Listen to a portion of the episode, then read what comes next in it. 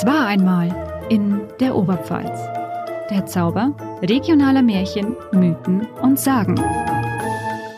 Liebe Hörerinnen und Hörer, herzlich willkommen zu unserem Podcast Es war einmal in der Oberpfalz.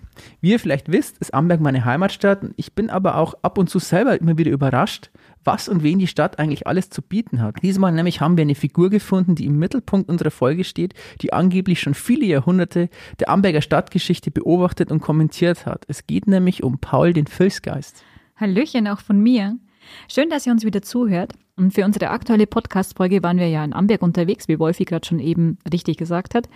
Und wir haben hautnah einen Geist kennengelernt. Ja, wir haben mit Paul, dem Filzgeist, gesprochen, der als junger keltischer Krieger verstorben ist. Über die Jahrhunderte hat er sozusagen miterlebt, wie sich Amberg verändert hat. Aber vielleicht wollt ihr einfach selber mal reinhören. Paul war nämlich nicht immer ein Filzgeist, sondern ursprünglich mal ein ganz normaler keltischer Junge, der durch eine frevelhafte Tat an der Völs, er hat nämlich reingepinkelt, von einer Flussfee in den Fluss gezogen wurde und von ihr verflucht wurde, sodass er jetzt sein Leben auf ewig als Völsgeist in diesem Gewässer fristen muss. Und das Ganze hören wir uns jetzt mal an, wie es zu dieser Verwandlung kam.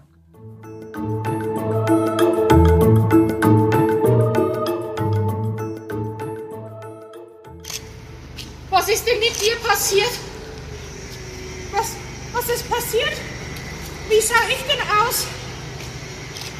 Kann ich jetzt nicht mehr mit meinen Freunden spielen? Mit ihnen was trinken gehen? Mit ihnen auf die Jagd gehen? Gott, bleibt mir jetzt nur noch das Leben im und am Wasser? Kann ich meine Stadt nur noch vom Fluss aus sehen? Essen, trinken, alles für alle Male vorbei?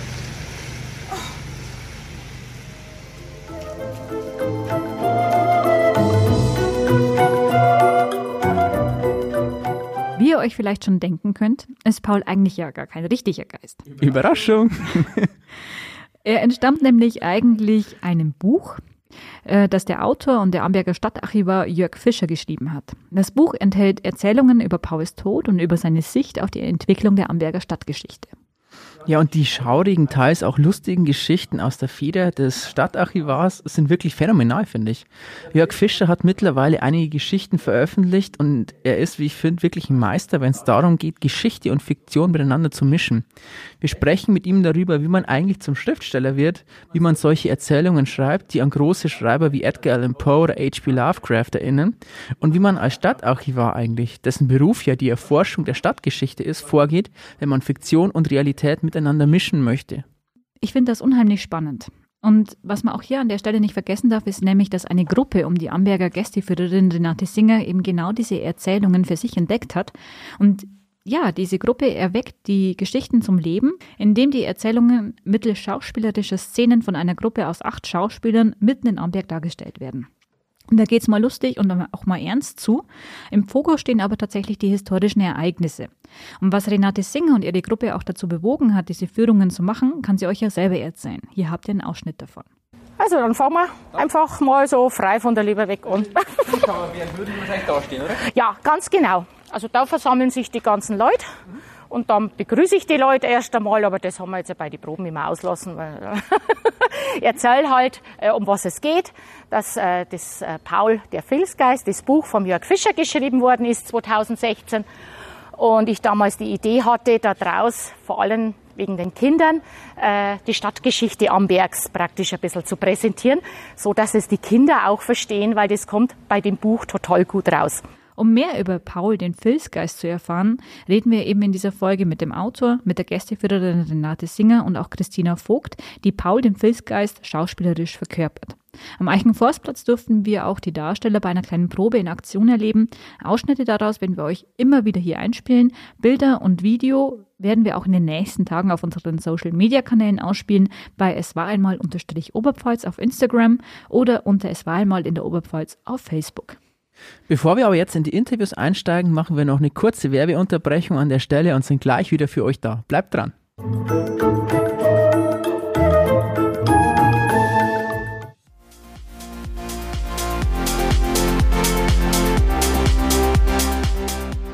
Du bist jung und interessierst dich dafür, was in deiner Umgebung passiert, welche Partys am Wochenende so anstehen und was sonst so geboten ist? Dann haben wir einen Tipp für euch. Auf den Portalen Amberg24 und Weiden24 findet ihr regionale Nachrichten, Termine für Events, Sportnews sowie Trend- und Lifestyle-Geschichten. Unsere Kolleginnen Claudia Moser und Alexandra Maus sind für euch in und um Amberg und Weiden unterwegs, berichten von Veranstaltungen sowie über aktuelle Themen. So verpasst ihr nie wieder, was um euch herum alles so los ist. Die Portale könnt ihr im Netz unter amberg24.de und weiden24.de kostenfrei durchklicken. Zudem gibt es beide Seiten auch auf Facebook, Instagram und auf TikTok. Schaut doch einfach mal rein.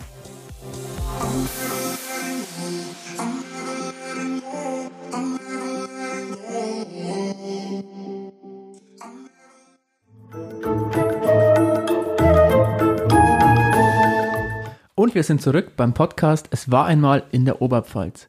Wie wir gerade schon gesagt haben, ist jetzt der Autor Jörg Fischer mit uns im Studio und er stellt sich jetzt eben mal vor. Mein Name ist Jörg Fischer, ich bin Mitarbeiter im Stadtarchiv Amberg und schreibe seit einigen Jahren nebenher immer mal wieder Bücher, Erzählungen, Kurzgeschichten, Audiobooks äh, für unterschiedliche Verlage.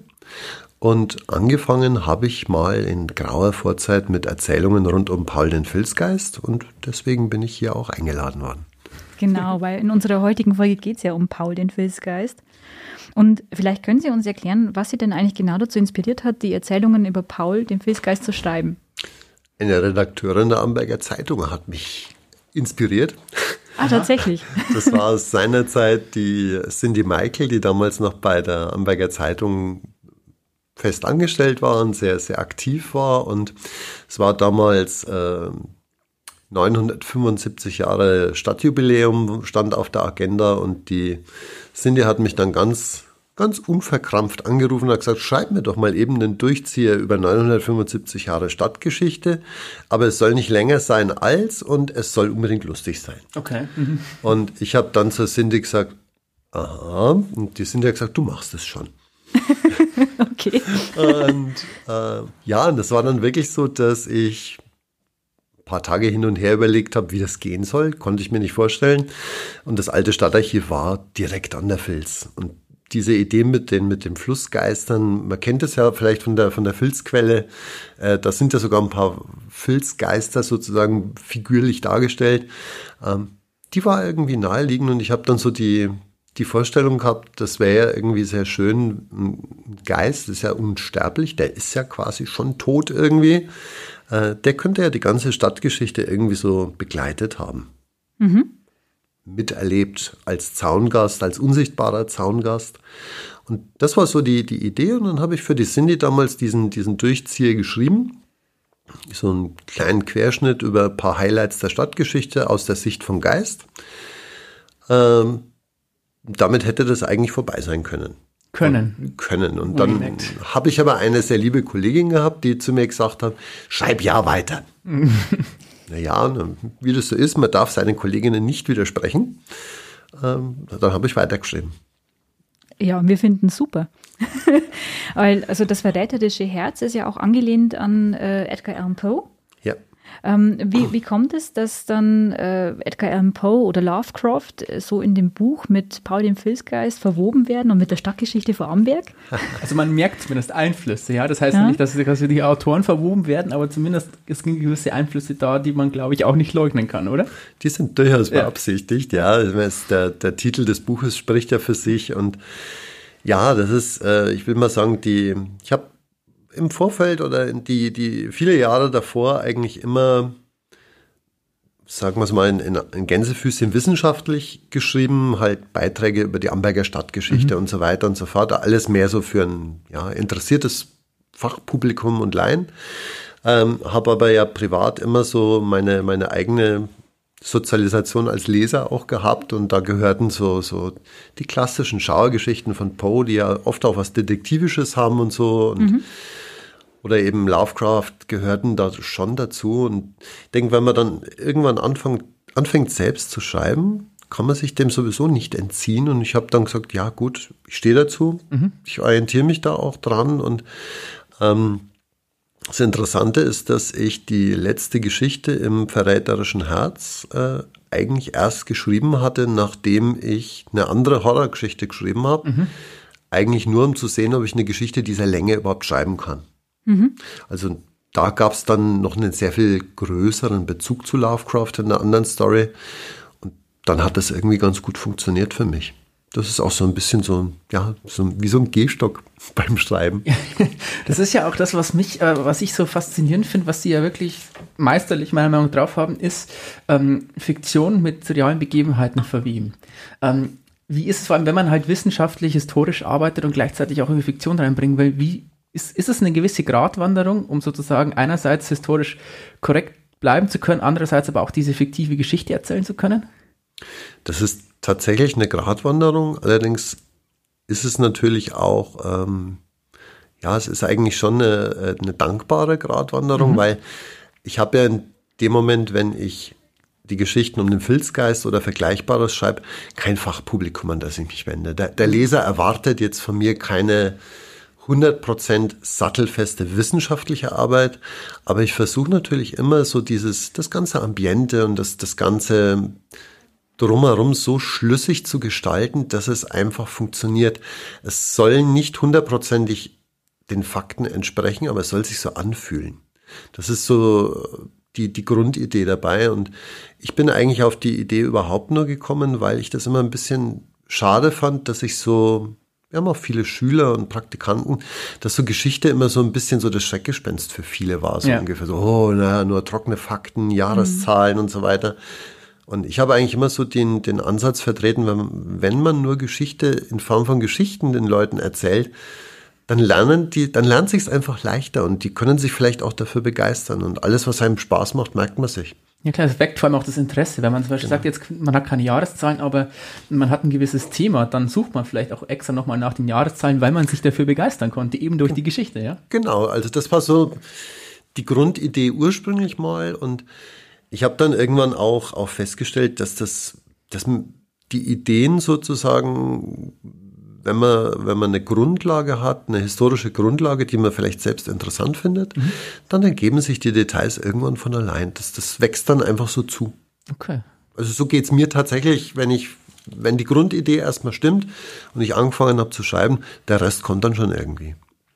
Was ich auch spannend finde, oder was es vielleicht auch, ich weiß nicht, ob es das unbedingt schwieriger macht, aber ähm, im verräterischen Herz ist es ja zum Beispiel auch so, es kommen Figuren vor, die echt existiert haben, gleichzeitig aber halt auch ein Zeitsprung, der jetzt ins letzte Jahrhundert, ins letzte Jahrhundert führt. Die Leute sind ja eigentlich noch relativ nah da. Wird es schwieriger, über solche Leute sich was auszudenken, wenn man eigentlich weiß, es gibt vielleicht noch Nachkommen und so weiter und denen dann irgendwas anzudichten, in Anführungszeichen, oder ist das Teil des Reizes? Das macht sicherlich einen Teil des Reizes mhm. aus. Ähm, es ist tatsächlich auch nicht immer unproblematisch, wenn man, wenn man ernst, ernstzunehmend wissenschaftlich schreibt, dann da tritt man tatsächlich auch gelegentlich lebende Nachkommen von Leuten manchmal auf ja. die Füße. Das passiert auch. Ähm, so gesehen ähm, will nicht sagen, dass ich daran gewöhnt bin, aber ich habe das schon erlebt. Ähm, es ist für mich relativ reizvoll. Also die Figuren, die da auftauchen, sind äh, Leute, die ich sozusagen über meine Arbeit seit vielen Jahren kenne, so die, die üblichen Verdächtigen der Stadtgeschichte. Äh, und für mich war das reizvoll, gerade diesen Leuten sozusagen so ein paar Eigenschaften zukommen zu lassen, die, die so ein bisschen gegen den Strich gebürstet sind. Mhm. Also dass dann so der, der Lehrer zum Beispiel auch ähm, ja, so ein paar verschrobene Eigenheiten noch hat und dergleichen mehr. Man lässt halt die Figuren so ein bisschen, man ergänzt so die Charaktereigenschaften, die man kennt, nur noch so um Nuancen und die machen den dann interessant. Okay, ja. Mhm. Ja, weil ist es denn solche Leute wie zum Beispiel die äh, Anton Dollacker, Josef Dollacker kommen da vor. Die ehemaligen Bürgermeister in anderen Geschichten äh, kommen ja auch mit vor. Ähm, und das ist sowas, ich finde das halt, also mich als Amberger zieht das unglaublich rein auch zum Beispiel sozusagen, man weiß ja auch, wann diese Leute gestorben sind. Jetzt zum Beispiel ihre neuesten Geschichte, oder die zum Beispiel als Audiobook rausgekommen ist, das Artefakt. Ähm, und dann sozusagen eine Parallelerzählung zu bekommen, warum sie zum Beispiel gestorben sind, das macht es unglaublich spannend, finde ich. Ich finde es auch unheimlich spannend, also gerade eben so diese Mischung aus Fiktion und Fakten. Ähm, das ist so, das sind so leichte Häppchen, die man aufnehmen kann. Und äh, man lernt unterhaltsam dabei. Und jetzt, ich, ich selber komme ja aus dem Landkreis Tirschenreuth. Für mhm. mich war das dann auch ähm, einfach ein bisschen mehr von der Stadtgeschichte aus Amberg relativ schnell zu erfassen. Und ich kann mir vorstellen, das geht mit Sicherheit anderen auch so. Ähm, aber wie, wie ist es, einfach mal, um auch um zur Hauptfigur mal nochmal zurückzukommen, zum Paul dem Filzgeist. Ähm, der Paul ist ja ein junger keltischer Krieger im Buch. Jetzt in der Führung ist er ja eher ein Junge, der mhm. stirbt. Ja. Ähm, viele der Personen, die ja in den Erzählungen stehen, hat es ja wirklich gegeben. Ähm, wie ist denn der Bezug hier zum Paul dem Filzgeist? Also wo ist hier der historische Hintergrund? Und warum heißt Paul Paul vielleicht ja. auch? also Paul heißt Paul, weil ähm, das, das beruht sozusagen auf einem auf ein bisschen Selbstironie, wenn man so will. Also ich bin ja selbst auch kein eingefleischter Amberger. Ich bin ja so importierter Franke, wenn man so will. Und bekanntermaßen haben wir Franken ja immer ein wenig ein Problem mit dem harten B. okay. äh, und deswegen ist der Paul natürlich für mich, äh, es war für mich ein angenehmer Scherz, einen, einen Namen mit einem harten B am Anfang zu wählen. Deswegen mhm. heißt er Paul Paul. Er ist definitiv kein keltischer Name. ähm, die, die, die Grundidee ist immer gewesen, also es, der Paul musste ja sozusagen hier sein, bevor es hier in unserem Sinne gibt. Ja. Äh, und diese, diese keltische Siedlung oder diese, diese keltische Siedlungsgeschichte hier im Raum, die ist bekannt. Man hat, man mhm. hat auch, ja, Fundstellen gehabt, wo man eben auch so bereits keltische Arbeiten mit, mit Erz und so weiter nachweisen konnte. Also das war jetzt nicht an den Haaren herbeigezogen, das war so die Grundlage. Und es gibt ja dann auch so diese, diese Grundidee, die in der Geschichte kurz auftaucht, wie dieser Paul dann so zum Geist wird. Das ist ja auch etwas, will ich mal sagen, schlüpfrig, weil er halt sozusagen ähm, an der falschen Stelle sein Wasser lässt und, äh, und eine schöne Fee äh, darüber nicht begeistert ist und die verflucht ihn dann, damit er Zeit seines Lebens herumgeistern muss. Mhm. Ähm, das sind so ein paar Versatzstücke so aus der, aus der Mythologie, mhm. die, man, die man sicherlich kennt. Ähm, das war einfach nur die, die, die Basis. Der Geist musste irgendwo herkommen. Und ähm, das sollte jetzt auch nicht zu tragisch sein. Und deswegen kam mir das sozusagen mit so, mit so einem mit so einer alltäglichen Verfehlung irgendwie ganz, ganz interessant vor. Das war mir vorstellbar, das könnte wohl so passieren, so ungefähr. Ähm, junge Männer sind ja immer so ein bisschen leichtfertig. Naja, einen guten, dann beleidigt man im falschen Moment, in dem Fall die falsche Fee. Auch nicht gut, aber das kommt vor. Und das war so als Grundlage ganz schön. Und ähm, ich hatte dann auch so die, die Vorstellung, diese Verbindung zum Wasser. Mhm. Über die, äh, ja, über den, den, der Flussgeist oder die Fee, die im Wasser lebt und so weiter. Es war immer so diese, diese Beziehung zur Filz. Und ich finde, die Stadt Amberg lebt viel mehr vom Fluss, als man heute vielleicht so wahrnimmt irgendwie. Aber ohne die Filz wäre die Stadt irgendwie nicht dieselbe.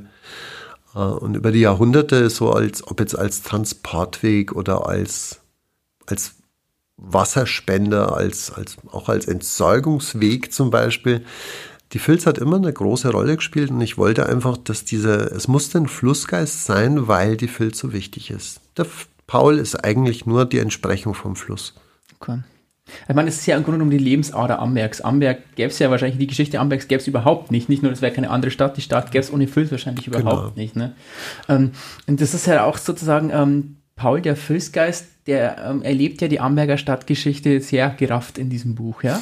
ähm, wie haben Sie denn überhaupt die, die Ereignisse ausgewählt, die dann da drin vorkommen? Weil ich meine, es ist ja, muss ja unglaublich viel reduzieren, damit man überhaupt ein Buch mit 150 Seiten dann schreiben kann. Also es ist tatsächlich so, dass ich die, ich hatte einige der Geschichten schon, schon in einer Rohfassung mhm. fertig. Die waren teilweise sogar schon in abgeänderter Fassung mal äh, zumindest gelesen worden. Ähm, und ich habe über Jahre hinweg für den Verlag immer mal wieder, ähm, für den Verlag Eckhard Bodner immer mal wieder Beiträge geschrieben. Und der Eckhard hat mich dann eines Tages irgendwann mal angerufen und hat gesagt, wann machen wir jetzt endlich dieses Filzgeistbuch? Mhm. Und ich war da so ein bisschen, ja, verblüfft okay. und habe dann zu ihm gesagt, ähm, ja Gott, wann willst du es denn haben? Und er hat dann zu mir gesagt, sobald du fertig bist, druck ich's. Und das hat mich dann so ein bisschen irgendwie, ja, hat mich schon ein bisschen getriggert und da habe ich gedacht, ja Gott, schauen wir halt mal. Und ich habe mich dann ich habe das, was ich hatte, überarbeitet und habe dann eben überlegt, was ergänzend noch gut dazu passen mhm. würde. Äh, die aller, allererste Filzgeist-Geschichte, die ist auch im Buch enthalten. Das ist gleich die erste Geschichte. Die habe ich in einer, in einer ganz ursprünglichen Fassung mal in einer Halloween-Nacht in der Stadtbibliothek gelesen, vor, vor Zwölfjährigen. Okay. Ähm, wahnsinnig schwieriges Publikum übrigens. Also das ist, das ist wirklich eine schöne, wenn, wenn, wenn so ein Publikum aus 12-, 13-Jährigen so eine Geschichte gut findet, dann ist die auch nicht schlecht, weil die sind wahnsinnig kritisch und die sind auch nicht nett, wenn ihnen was nicht gefällt. Also von daher eigentlich eine schöne Sache. Ähm, ja, das sind so, so Versatzstücke der Stadtgeschichte, die mich selber immer angesprochen okay, haben. Mhm. Also so diese Geschichte meinetwegen mit Martin Merz, die drin ist. Ähm, ich habe ja nicht weit von St. Martin meinen Arbeitsplatz gehabt und bin an diesem, an dieser bildhaften Darstellung von Martin Merz gefühlte tausendmal dran vorbeigelaufen. Ähm, und ich hatte dann immer so die Vorstellung, wenn, wenn einer in so einem, in so einem Beruf wie Büchsenmeister, wie er jetzt tätig ist, ähm, den er vielleicht auch tatsächlich gut kann, wollte der denn eigentlich ausführen? Wie, wie kam er dazu und, und war der glücklich? Ja. Nicht jeder, der einen Job gut kann, ist auch glücklich damit. Das war so die, die Grundlage und das sind dann immer so, meistens sind das dann schon so persönliche Gedanken oder Ideen, die mir dann halt kommen, wenn ich, wenn bestimmte Personen mir immer wieder über den Weg laufen. Ja, verständlich. Und jetzt, ich meine, Sie haben jetzt mehrere mehrere Bücher geschrieben. Ähm, es gibt ähm, Hörbücher von Ihnen, Kurzgeschichten und so weiter. Ähm, wenn Sie sagen, Sie haben eigentlich, ich meine, das bringt der Job ja natürlich mit sich, dass Sie eher für ein wissenschaftliches Publikum angefangen haben zu schreiben. Und jetzt sozusagen zum Schriftsteller. Sind Sie da wirklich dazu gekommen, weil Sie immer wieder gefragt wurden? War das ein Plan oder sind Sie da einfach irgendwie reingerutscht und es hat sich so ergeben, wie es sich ergeben hat?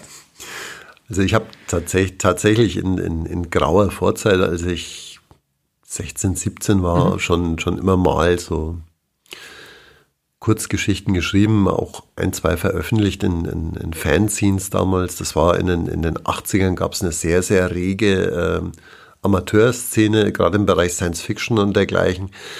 Ähm, das ist dann so ein bisschen durchs, durchs Studium und durch, durch das Leben an sich so einfach so in den Hintergrund gerückt. Und das war aber immer für mich so grundsätzlich schon noch da, dass das eigentlich ganz witzig war und könnten wir vielleicht mal wieder was machen. Ähm, aber ich hätte wahrscheinlich, wenn der Eckhard Bodner mich damals nicht sozusagen mit der Nase reingeschubst hätte, hätte ich wahrscheinlich nicht angefangen. Okay. Äh, oder nicht wieder angefangen. Und die, ich habe das letztens zu meiner, zu meiner Partnerin mal so schön gesagt, dass das Witzige ist, ich, hab, ich war immer der Meinung, ich kann zum Beispiel keine Geschichte schreiben, die länger ist als zwölf Seiten. Mhm. Das war in meinem, in meinem Kopf war das total festgestanden, das geht einfach nicht. Kannst du nicht machen. Und ich brauchte dann für das Buch, hatte ich dann aber die Idee, dass die Titelgeschichte sollte länger sein. Ähm, ist sie dann ja auch geworden und ich habe dann so, ja, tatsächlich als, als Übung und als Test sozusagen eine, eine Horrorgeschichte geschrieben, total in der Tradition von Lovecraft, ähm, die deutlich über 30 Seiten hat und wo ich einfach probiert habe, kriege ich das hin. Okay. Ähm, das hat dann funktioniert und weiß nur, ich habe damals, die habe ich mal einer, einer, Kollegin zu lesen gegeben, die ganz entrüstet zu mir sagte, wer soll das denn drucken? Und dann habe ich zu ihr gesagt, naja gut, das wird sich weisen irgendwann. Wer weiß, war ja eh nur eine Übung. Äh, und die Geschichte, das verräterische Herz, ist sozusagen genau sozusagen danach entstanden. Also okay. die habe ich dann erst wirklich danach geschrieben. Das Interessante für mich war, nachdem ich das erstmal, nachdem ich ausprobiert hatte, ob das geht, die habe ich dann in einer Woche runtergeschrieben. Okay, die war halt dann wahrscheinlich schon irgendwie im Kopf ein bisschen vorproduziert und diese große Sache, irgendwie so die magische Zwölf war gebrochen. ähm, und dann ging es einfach. Die innere Dummheit war überwunden, ja. so ungefähr. Und dann, also, ja, warum soll es auch nicht funktionieren? Ja, Aber das ist, man hat manchmal wirklich so ein, so ein, man redet sich irgendwann mal was ein und irgendwie tut man sich dann schwer, das wieder abzulegen. Das ist ja im Leben immer so. Ja, freilich. Äh, und fordern Sie Ihre, also ich zumindest habe das Gefühl, vielleicht liegt es auch an mir, Sie fordern Ihre Leser auch gerne mal so ein bisschen heraus. Das sind solche Sachen, ähm, das sind Geschichten haben vielleicht sogar teilweise ein offenes Ende, dass man sich überlegen muss, warum war das jetzt so? Was, was genau hat das jetzt zu bedeuten? Ich denke zwischen an das Artefakt oder aber halt auch an diesen ähm, Mord, der im das verräterische Herz vorkommt. Da ist es ja auch so, man versteht eigentlich gar nicht so recht, warum hat der den Mann jetzt getötet? Aber man überlegt halt sehr viel und das, ich glaube, das ist beabsichtigt, oder? Dass man sich ja. das jetzt nicht da steht, der hat das deshalb gemacht, sondern ist ja kein Polizeibericht. Ähm, sondern man soll sich selbst irgendwie in seinen Teil denken und sich überlegen, was, was habe ich da gerade gelesen. Also es, ich denke, ich denke, dass es macht den, den Reiz letzten mhm. Endes aus. Also ich, ich finde es eher langweilig, wenn der, wenn der Autor alles verrät. Mhm. Oder wenn der Autor sozusagen so ja, mundgerechte Lösungen präsentiert für alles. Ähm, ich hoffe, das funktioniert größtenteils, dass ich sozusagen eigentlich möchte, ich, ich versuche eigentlich nur einen Hintergrund zu zeichnen mhm. für, für die Fantasie des Lesers. Okay. Wenn der Leser die, die Grundgeschichte gut findet und, und sich in dem Gesamtzusammenhang einfühlen kann, ähm, dann kommt der Rest, glaube ich, auch hier von allein irgendwie. Also das ist die, die Fantasie arbeitet dann immer weiter. Also auch wenn wir, wenn wir, wenn wir Filme sehen oder so, da ist ja die Szene auch nicht immer komplett ausgeleuchtet. Ja. Und die, das meiste, bei Horrorfilmen zum Beispiel, das Schlimmste passiert ja im Kopf. Wenn die ja. Musik funktioniert und da muss die Szene nicht ausgeleuchtet sein. Man denkt sich den Rest schon. Und ähnlich funktioniert es eigentlich bei Geschichten, finde ich auch. Das ja. stimmt. Ähm, jetzt ist es ja aber auch so, dass ja ähm, die Führung von Renate Singer sich ja doch auch von dem Buch recht unterscheidet. Und weil Wolf eben ja auch gerade den Mord genau. angesprochen hat, der Mord kommt ja in der Führung an sich nicht vor. Mhm. Ähm, und wir haben heute auch schon mit Renate Singer gesprochen, dass so die Führung, die macht so ein bisschen Hoffnung, so ein bisschen auf gute Zukunft, ist mehr familiengerecht gemacht. Ja. Und äh, das Buch selber ist eher ein bisschen ja, geht auch in eine traurige Richtung. Oder zumindest, dass Menschen einfach immer Menschen bleiben werden, mit all ihren Abgründen. So sozusagen. Und die Führung, wie du gerade gesagt hast, ähm, die löst das so ein bisschen auf, so ein bisschen Hoffnung, wir müssen die Umwelt schützen und so weiter. Ist das für Sie, also war das für Sie sofort in Ordnung oder haben Sie das erst überlegen müssen, ob man das so machen sollte bei einer Führung? Oder hat Sie das, haben Sie damit, haben Sie damit sich gehadert ein bisschen? Ja, ähm, also die, die Führung bildet ja das Buch nicht eins zu eins ja. ab. Das war ja die Renate Singer und ihr Team, die sind damals ja auf mich zugekommen und haben mir das Projekt so vorgestellt. Und die Idee war ja sozusagen immer, das sollte ja durchaus familiengerecht sein. Und auch tatsächlich, ja, einen positiven Charakter haben, vielleicht teilweise sogar lustig sein. Ähm, das ist in dem Zusammenhang für mich vollkommen okay. okay. Das ist, ähm, der Ansatz ist ein anderer, der, der Rahmen ist ein anderer, es ist eine szenische Geschichte und Natürlich sollen die Leute, wenn sie, wenn sie da hingehen und die Szenen, also die Führung begleiten, auch ja, Spaß dabei haben mhm. können. Ähm, ich denke, wenn man das Medium Buch hat und, und einen Leser findet, der, der das dann, ja, der bereit ist, die Zeit zu investieren, die Geschichten zu lesen, ähm,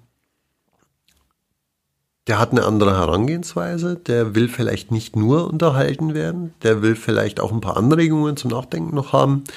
Ähm, natürlich, die Hauptsache ist immer die Unterhaltung, aber die, ähm, die Geschichten sind von Haus aus relativ düster, das stimmt, ähm, und enthalten halt auch viele Versatzstücke von, von, von Themen, die auch nicht wirklich lustig sind. Mhm.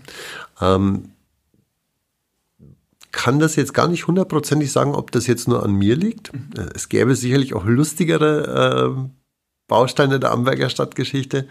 Aber ähm, es ist tatsächlich so, dass ich das selber als ich kreise tatsächlich immer ganz gerne um solche Themen mhm. herum und ähm, sobald ich anfange, ähm, in Anführungszeichen eher heitere Sachen zu schreiben, dann rutscht das gerne mal in Richtung Slapstick ab und das finde ich auch nicht immer wirklich gut, muss ich okay, sagen. Ja. Also von daher, ähm, es ist, es sind auch, also der Nachfolgeband zum Beispiel, äh, die am Gelben Fluss ist ja unter Titel eine Kriminalgeschichte, da spielt ja der Filzgeist auch eine Rolle.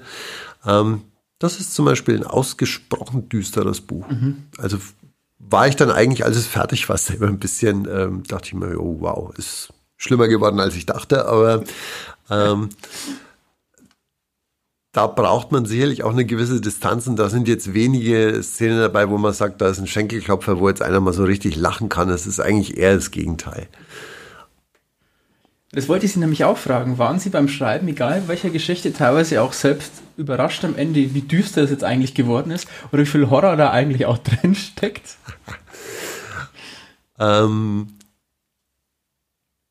nein, eigentlich nicht. Ja gut, man weiß ja, was man schreibt. Ne? Ehr, ehrlicherweise nein. Also ich, es, es, es sind zum Beispiel viele Szenen enthalten, die oder oder so.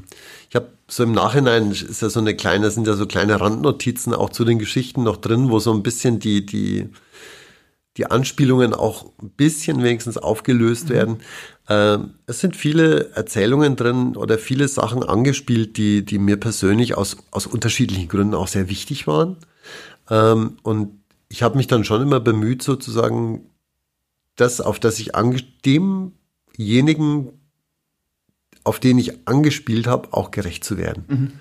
Ähm, da war das wahrscheinlich ganz normal. Ich, wie gesagt, ich komme ja vom, vom Prinzip her eher aus der Horror-Ecke und aus der, aus der ja, Weird Fiction-Ecke sozusagen. Ähm, und da ist es wahrscheinlich schwer abzulegen. Ja, natürlich, verständlich, klar. Also selbst wenn, selbst wenn ich mich bemühe, ist es wahrscheinlich schwer. Ich habe äh, im, im letzten Jahr, äh, 2022 ist das rausgekommen, habe ich eine, eine äh, Kurzgeschichte in einem, in einem konnte ich mich an einem Band beteiligen. Da ging es ähm, um das Oberthema Horror in Zügen.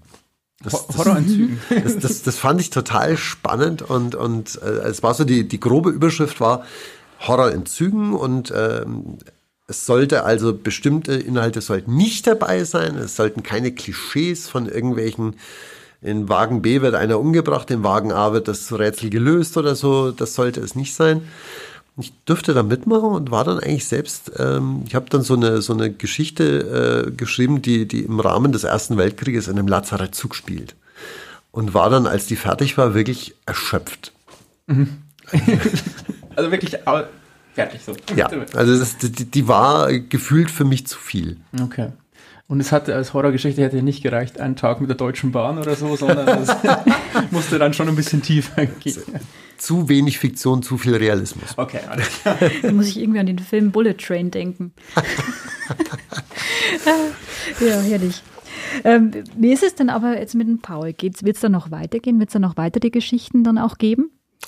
Also ich habe tatsächlich jetzt, ähm, kann man jetzt so ein bisschen triggern schon das Ganze. Es wird jetzt im September was erscheinen. Äh, ein neues Buch, das in der ersten Septemberwoche vorgestellt werden wird. Ähm, das spielt auch wieder in Amberg am Fluss, ähm, ein Leben am Fluss sozusagen. Und ähm, das hat mich so getriggert, wieder mit dem Paul was zu machen. Es finden sich ja auch ein paar Anspielungen auf den Paul im Buch, obwohl er nicht auftaucht. Aber ähm, wer schon mal was von mir gelesen hat, weiß genau, was gemeint ist sozusagen. Und es gibt noch, eine, noch einen Ableger von dieser Geschichte, die ist auch bereits erschienen. Das ist auch ein Audiobook, das Yellow King gemacht haben. Das heißt äh, Die geklaute Mauer. Äh, und da wird sogar ganz konkret sozusagen der, der, der Filzgeist oder ein Herr, der mit Geistern an der Filz spricht, drin erwähnt. Ähm, ich habe wieder Lust, was zu machen mit dem Paul. Ich habe den jetzt seit 2020 eigentlich nicht mehr wirklich mhm. angefasst. Gab auch viele andere Sachen, die ich geschrieben habe in der Zwischenzeit. Aber jetzt, wo, wo ich dieses andere Projekt abgeschlossen habe, denke ich schon, dass ich jetzt wieder was mit dem Paul machen werde. Schauen wir mal.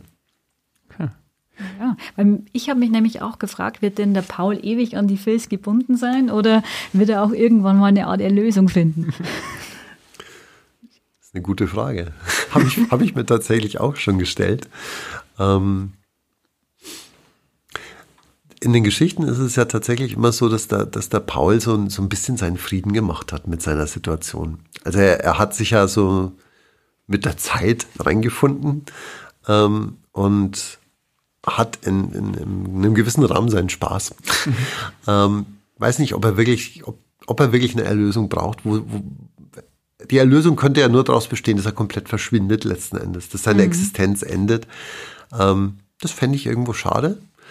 Ähm, ich habe auf dem Buchrücken vom, vom verräterischen Herz ist ja, ist ja auch eine Anspielung zum Beispiel drauf, auf einen Rabbiner, dem der Paul begegnet. Das ist so eine Anspielung auf diesen Rabbi Löw, der angeblich den Golem erschaffen hat in Prag.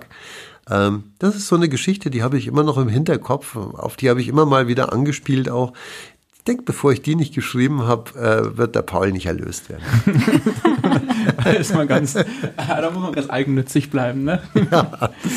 Was mir auch aufgefallen ist, was ja ein Stilmittel ist, das sie relativ häufig verwenden, sind tatsächlich Zeitsprünge in ihren Gesch Geschichten. Und das ist auch irgendwie total spannend, weil sozusagen ähm, verschiedene Menschen mit verschiedenen Perspektiven irgendwie dann miteinander in Verbindung gebracht werden. Ist das so ein Element, ist es, fällt es leicht damit umzugehen oder ist es, muss man das, ähm, oder muss man sich immer genau überlegen, wie man diese Geschichten zusammenbringt? Weil das ist zum Beispiel auch sowas, mich hat so ein bisschen an den ersten Sherlock Holmes erinnert. An quasi der, der Zeitsprung in der Geschichte, die Geschichte in der mhm. Geschichte es, also es ist beim Schreiben selbst mhm. schwierig. Ja. Also es, es, das flüssige Schreiben wird dadurch nicht erleichtert, sagen wir es ja. mal so. Zumindest für mich nicht. Ähm, ich finde es immer interessant, ähm, das funktioniert beim Artefakt ähnlich oder auch beim, beim verräterischen Herz, sozusagen Zeiten zu mischen und die, die Betrachtungsweisen zu mischen. Also ich finde das immer interessant, wenn man sich viel mit Geschichte beschäftigt, auch beruflich beschäftigt. Ähm, die Fakten bleiben grundsätzlich zwar immer die gleichen, aber die, die Sicht auf die Fakten verändert sich einfach mit der Zeit. Ähm, und ich finde es immer wahnsinnig spannend, wenn, wenn ja, unterschiedliche Akteure dasselbe wahrnehmen und dass es, welche Unterschiede es dann gibt in der Wahrnehmung. Das, das finde ich persönlich immer sehr interessant. Ähm, das dann wirklich zusammenzubringen, so vom, vom rein technischen, vom Erzählen her, das ist mitunter schon schwierig, ja. aber irgendwie scheint es doch zu klappen. Ja, ja, natürlich. Also so rein, rein vom Gefühl her, äh, ich bin da manchmal selbst unschlüssig oder habe so, wenn ich anfange zu schreiben, äh, so das Gefühl, wow, wird das was werden mhm. und so weiter. Ich bin da sehr skeptisch mit mir selber. Ähm, und stell dann, wenn ich fertig bin, fest, hat erstaunlicherweise funktioniert. Ich habe keine Ahnung wie. das, ist, das ist dann wirklich ein Prozess sozusagen. Also kreative Fluss quasi in dem Moment. Ja. Mhm. Ich habe mal, ich habe mal gewitzelt. Äh, es wird mir heute immer noch gerne vorgehalten, dass das, dass das Schreiben harte Arbeit sei. Ähm, das war damals nicht ernst gemeint, war eher so eine Ausflucht. Aber also ich, ich denke, dass man, dass man, wenn man, wenn man sozusagen einen, einen Plan hat ähm, und der funktioniert, das andere ist dann nur noch die Umsetzung. Das Schwierige ist, glaube ich, wirklich erstmal die Idee so weit festzuzimmern. Der Rest funktioniert dann irgendwie. Es ist auch eine, man hat ja dann auch irgendwie so eine gewisse Erfahrung und weiß, wie man an die Sachen rangeht. Ähm, ich tue mir zum Beispiel selten schwer mit dem ersten Satz. Das ist immer so der, der, der klassische, der klassische Satz, ja, äh, leeres Blatt Papier und jetzt, bis der erste Satz draufsteht, der ist mir total egal. Ja, jetzt ja. bei ja, tatsächlich. Entschuldigung, ja. Ich habe jetzt bei, bei dem, bei dem, was jetzt im September rauskommt zum Beispiel, habe ich den, den ersten Satz einfach geklaut. Also ich habe eine, eine, also nicht geklaut eins zu eins, ich habe sozusagen ein, ein Zitat, den Beginn eines Buches, das ich sehr mag, leicht abgewandelt. Okay. Ähm, habe das auch sozusagen so kenntlich gemacht letzten Endes. Es gibt eine Bemerkung, die, die, die darauf dann wieder anspielt.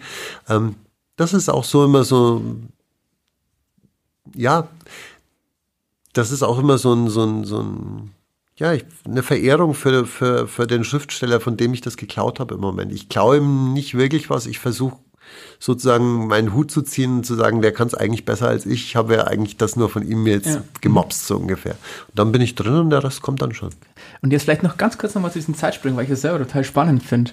Ähm, schreiben Sie das dann am Stück oder schreiben Sie dann zwei Geschichten, die sich am Ende zusammenfügen? Nein, das, das kann ja nicht funktionieren irgendwie, das, oder? Das, das mache ich auf keinen Fall. Also ich habe die, die, ich weiß, bevor ich anfange zu schreiben, in welche Richtung das, das laufen wird. Ähm, ich habe die, die Handlung, sagen wir mal zu 70 Prozent, die ist fertig. Es fehlen noch Details, ein bisschen Kolorit und so weiter und so fort. Zwischendurch habe ich vielleicht auch mal noch eine Idee, was noch gut funktioniert und baue es noch nachträglich ein. Aber ich schreibe grundsätzlich die Geschichten am Stück. Ich schreibe nicht den Anfang und dann vielleicht was von, vom Schluss oder so und dann erst die Mitte. Ich habe, das ist dann tatsächlich sehr, sehr organisiert. Okay. Also ich habe dann wirklich, wenn ich schreibe, dann nehme ich mir das dann auch vor. Du gehst dann jetzt, wenn du, wenn der Tag soweit erledigt ist, was weiß ich, abends halb neun oder so, dann setzt du dich hin und schreibst dreieinhalbtausend Anschläge und am anderen Tag machst du weiter. Zum Beispiel. Das können auch mal mehr werden, aber ich schreibe nicht weniger. Okay. Ähm, Sie haben ja jetzt auch schon gesagt, dass so Ihre literarischen Vorbilder so ein bisschen aus der Horrorliteratur kommen. Und Paul ist ja ein Geist. Ähm, inwiefern faszinieren Sie denn, also gerade auch, weil wir ja ein Märchen- und Mythen-Podcast ja. sind, ja. eben halt genau diese regionalen Geschichten, diese regionalen Figuren, die es ja auch hier im Amberg oder in der Oberpfalz auch gibt. Also ich denke, die es gibt ja viele, viele Vergleiche, auch so, äh, dass dann immer so darauf rekurriert wird, dass ja Horrorautoren oder auch Fantasy-Autoren ja sehr, sehr reichlich sich aus dem Märchenschatz oder aus dem Sagenschatz oft bedienen, was ja definitiv stimmt. Ähm, und ich denke, dass die, dass diese überlieferten Erzählungen, egal ob man jetzt nun unseren Franz Xaver von Schönwert nimmt oder ob man die Brüder Grimm nimmt, ähm, die fassen ja sozusagen auch Bilder zusammen, die sehr oft so ja, symbolisch aufgeladen sind. Figuren und, und, und ähm, Begebenheiten, die, die ja, sinnbildlich stehen für, für alles Mögliche und die über die, über die Jahrhunderte hinweg immer noch funktionieren sozusagen. Und äh, Horror und, und auch eingeschränkt wahrscheinlich Fantasy-Erzählungen funktionieren da, glaube ich, ganz ähnlich. Die bedienen sich nicht nur an den Vorbildern, sondern die, die triggern auch, glaube ich, ganz genau die, dieselben Emotionen und, und Bedürfnisse im Leser oder in dem, der die Geschichten hört, im Zweifelsfalle. Ähm, das ist für mich unglaublich wichtig. Ich war riesiger Märchenfan, als ich, als ich Kind war und hab dann, bin dann sozusagen wirklich über, über Märchen und erzählte Geschichten auch selber zum Lesen gekommen letzten Endes. Das war für mich unglaublich wichtig. Ich habe da ähm, das große Glück gehabt, eigentlich, dass ich so ein, so ein Kind war, der, äh, der wahnsinnig viel Geschichten erzählt kriegte. Mhm. Also ich habe einen unglaublich fantasievollen Vater gehabt, den ich dann auch mal am Wochenende früh um sieben aus dem Bett geholt habe und dann gesagt habe, erzähl mir eine Geschichte. Und der hat dann wirklich, und wenn er hundertmal noch schlafen wollte, hat er sich eine neue Geschichte ausgedacht. Ähm, ich glaube, äh, dass er so ein bisschen äh, der Grund dafür ist, dass ich dann auch mit sowas weitergemacht habe. Schön. Und das ist ja auch irgendwie, also das, die Verbundenheit zu Amberg, die spiegelt ja, es spiegelt sich ja in ihren Werken immer wieder. So, das ist ja auch sowas, ähm, kam das über den Job oder ist es tatsächlich auch die Begeisterung für die Stadt, dass Sie sagen, ähm, das muss auch in meinen Geschichten vorkommen, die nichts mit meinem Beruf zu tun haben? Ja, definitiv. Mhm. Also es ist ähm, Amberg selbst das eine und muss auch wirklich sagen, der, der Fluss an sich, ich habe so lange mhm. äh, direkt neben der Filz auch mein Büro gehabt, dort gesessen, dort gearbeitet und ich habe irgendwie so dieses, ähm, ich komme von dieser Faszination Leben am Fluss nicht los. Okay. Also das ist, das ist definitiv, das spielt eine ganz große Rolle. Meine eigentliche Heimatstadt, die hat tatsächlich sogar drei Flüsse, die dort zusammenfließen. Das ist in Sachen Hochwasser sehr amüsant. Mhm. Äh, aber die, ähm, das hat mich immer unheimlich fasziniert und entlang des Flusses liegen die Geschichten einfach da. Man muss sie nur aufsammeln. Okay, ja. Und ähm, ich hab, fand das total spannend äh, im, im, zweiten Buch, was ich mit dem Paul geschrieben habe. Ähm, das spielt sozusagen in einem, in einem geografisch gesehen in einem Dreieck an der Filz, das man zu Fuß in einer Viertelstunde durchlaufen kann. Das ganze Buch. Es gibt okay, mhm. keinen Handlungsort, der weiter weg wäre.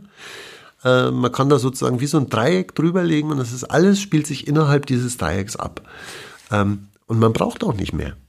Okay, also es ist so eine kleine Stadt, man denkt immer, es ist so verschlafen und dann, wie sollen da schon kreative Sachen entstehen, aber ähm, sie sind offenbar das, das, das, der lebende Gegenbeweis dafür, dass man auch aus Amberg tolle Geschichten rausziehen kann, wenn man sich für, die Geschichte interessiert und andererseits ein bisschen halt auch wirklich ähm, kreativ arbeiten und schreiben kann. Sicherlich. Ja.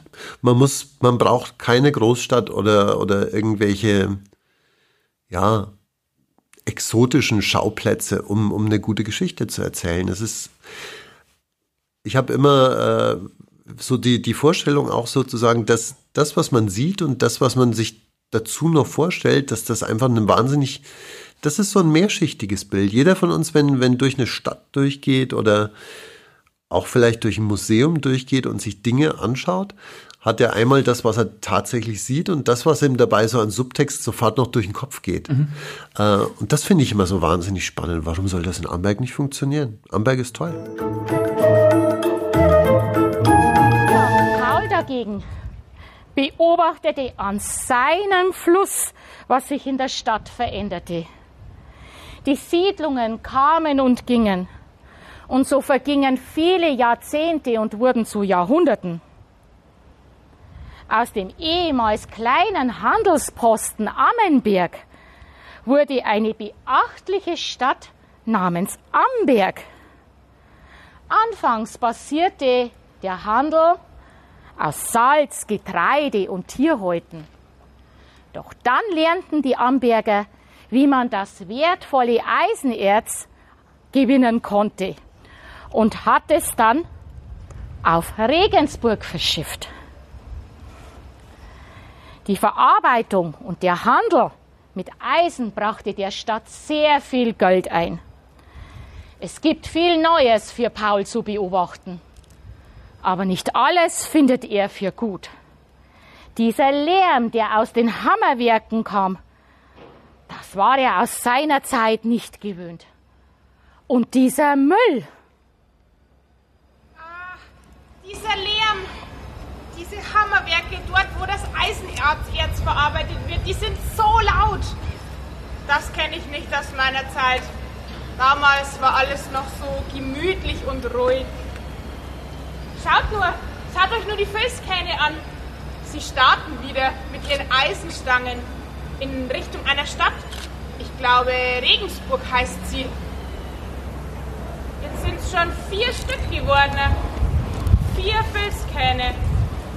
Und Wein haben sie auch an Bord. Ich glaube aus Heidelberg. Der schmeckt den Ambergern wahrscheinlich besser als der eigene Sauerampfer vom Berg.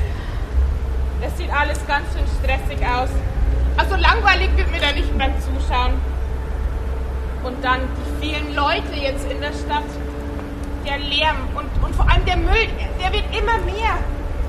Und die Amberger werfen den Unrat einfach auf die Straßen oder in meine Fils. Keiner denkt mehr an das Wasser oder die Tiere darin, die da wohnen.